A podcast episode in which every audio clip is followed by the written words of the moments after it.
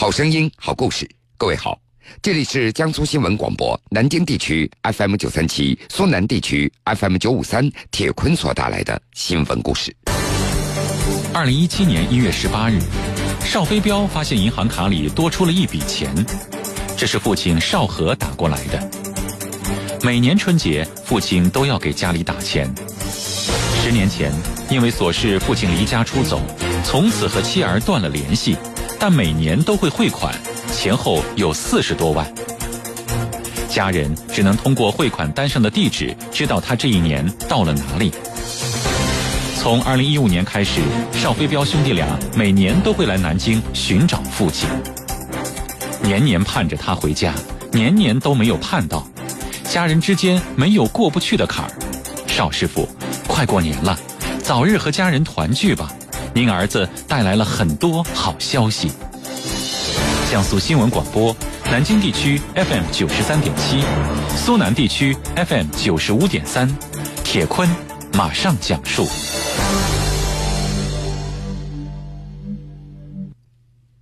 一月十八号，邵飞彪到银行查询卡上的余额，他发现和往年一样，父亲又往家里汇了六万七千两百块钱。邵飞彪他也知道，这应该是父亲一年在外的打工的收入。每年春节之前，父亲都会往家中汇钱。从二零一五年开始，在这十年当中，也汇了将近有四十多万了。邵飞彪立即从郑州赶到南京父亲汇款的那家银行，以此为中心开始寻找父亲。随后，他的哥哥邵永辉也赶到南京，这哥俩找了个把星期，还是没有看到父亲的踪影。相比于前，家里人更希望父亲能够回到家里。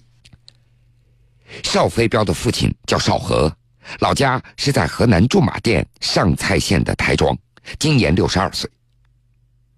咱们把时间回到二零零七年的六月份，当时已经二十一岁的邵飞彪跟着父亲和哥哥到北京打工了。邵飞彪哥俩在一家水站上班，负责给客户送桶装的矿泉水。那个时候工资也不高。父亲邵和呢，在北京的一处工地上班，母亲在家中务农。不过在邵飞彪看来，虽然非常的苦，也非常累，但是感觉非常满足。邵飞彪兄弟两个当时为了工作方便，他们都配了手机。母亲在老家也买了一部手机，只有父亲没有手机。而他们每个月拿到工资之后，都会存进各自在北京所办的银行卡里。虽然除掉日常的开销已经所剩不多了，不过这日子过得还算开心。事情的转折，那是在于母亲到北京来看望他们父子三个人。当时因为一些琐事，刚到北京的母亲跟父亲有一些争吵。一气之下，父亲也就撂下了狠话：“你们不要再管我了，也不要找我，我要到你们看不到的地方去。”当时，父亲抱着自己的行李就离开了工地，也就是一床被子和几件衣服。邵飞彪和哥哥知道以后，赶紧四处寻找，但是北京之大，让这母子三个人心有余而力不足。找了几天之后，他们只能够选择放弃。当时他们只是想，父亲只是一时生气，可能等气消了以后就会回到河南老家的，最起码过年是肯定要回来的吧。二零零七年年底，邵飞彪兄弟两个人回到家以后，一直等到除夕也没有见到父亲的踪影。此后一年、两年、三年，这一晃十年过去了。父亲都没有回家过过年，更是从来没有和家里人联系过。虽然在这十年当中，这个叫做少和的男子从来没有和家中的妻子和两个儿子联系过，但是有一件事情他却坚持做了十年。作为一个父亲，他从来没有忘记自己的责任，那就是挣钱养家。令人吃惊的是，十年当中。从二零零八年的三万元到今年一月十八号的六万七千两百元，邵和他从来没有间断的给儿子的卡上来存钱。邵飞彪他统计了一下，在开始的四年里，每年父亲往他的银行卡会存三万到四万块。再往后来，可能是工资增加了，父亲每年也往哥哥的银行卡存五万到六万块，一直到今年一月十八号又存了六点七二万元。十年下来，这存的钱已经有将近四十万了。兄弟两个把银行卡都交给母亲在保管着。除了哥哥买房子用了十几万以外，其余的那都没有动。用邵飞彪的话说，当年在北京打工的时候，父亲记着我母亲的电话号码，也记着我和哥哥的银行卡的号码。十年来，他一直在我们的银行卡上存钱，他是想尽自己做父亲的责任。他确实也做到了，但是也苦了他自己，省吃俭用，也让我们的心里更加难受。尤其是我的母亲，她甚至一度绝望了。在邵飞彪的记忆当中，父亲的印象一直深深的印在他的脑子里。尽管长这么大了，父亲跟他待在一起的时间总共也不过两百天，而其余的时间呢，父亲都是在外面打拼。按照邵飞彪的说法，父亲是一名瓦工，擅长砌墙，常年在工地上。父亲的童年非常的凄惨，刚出生没多久，母亲就去世了。上初中的时候，父亲也不幸去世，他一下子成为了孤儿。父亲小时候非常可怜，没有兄弟姐妹。爷爷奶奶去世以后，父亲就辍学了，为了生活，不得不把年龄改大，到外面去打工。挣了钱之后，回家盖了房子，就与母亲结婚了，然后又生下了他们兄弟两个。此后，一家人全靠父亲一个人在打工生活。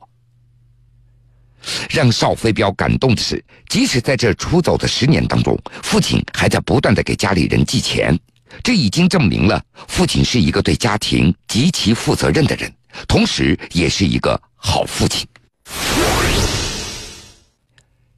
一月十八号。邵和在南京中山路三百六十六号一家银行的 ATM 机上，往儿子邵飞彪的银行卡存了一笔钱以后，这个信息很快也就到了儿子的手机上。邵飞彪当即赶到南京来寻找父亲，他就以这家银行为中心，在附近的角角落落来寻找，但是一直到晚上也没有看到父亲的影子。无奈之下，邵飞彪只能够向南京警方来求助了。十九号的下午，哥哥也赶到南京。其实，在这十年来，每次父亲存完钱，兄弟两个就会顺着汇钱的地址赶过去来寻找，但每次那都抱着希望去，带着失望归。根据这十年来父亲汇钱的地点，邵飞彪知道，父亲在离开北京之后，到过山东青岛。而最近这三四年都在南京。为了等候父亲，虽然邵飞彪与哥哥早已不在北京打工了，但是银行卡他们一直都不肯换，还有母亲的手机号码一直也没有换过。父亲也应该是记得的，但是他却一直没有打过。对于邵飞彪兄弟两个来说，并不是图父亲的钱，而是想到父亲一个人在外面。这万一碰个头疼脑热的，也没有人在照顾；再万一有什么意外，也没有人知道。而每年那手机上所传来的存钱的短信，对一家人来说，就知道父亲还算平安，家里人知道父亲还是健康的，还活在人间，他还记得母亲和兄弟两个。二零一七年一月十八日，邵飞彪发现银行卡里多出了一笔钱，这是父亲邵和打过来的。每年春节，父亲都要给家里打钱。十年前，因为琐事，父亲离家出走，从此和妻儿断了联系，但每年都会汇款，前后有四十多万。家人只能通过汇款单上的地址，知道他这一年到了哪里。从二零一五年开始，邵飞彪兄弟俩每年都会来南京寻找父亲，年年盼着他回家，年年都没有盼到，家人之间没有过不去的坎儿。邵师傅，快过年了，早日和家人团聚吧。您儿子带来了很多好消息。铁坤继续讲述。邵飞彪在自己多次寻找没有任何结果以后，一月十八号的晚上，他就来到南京玄武公安分局新街口派出所来求助。值班的民警也决定协助邵飞彪来寻找父亲邵和。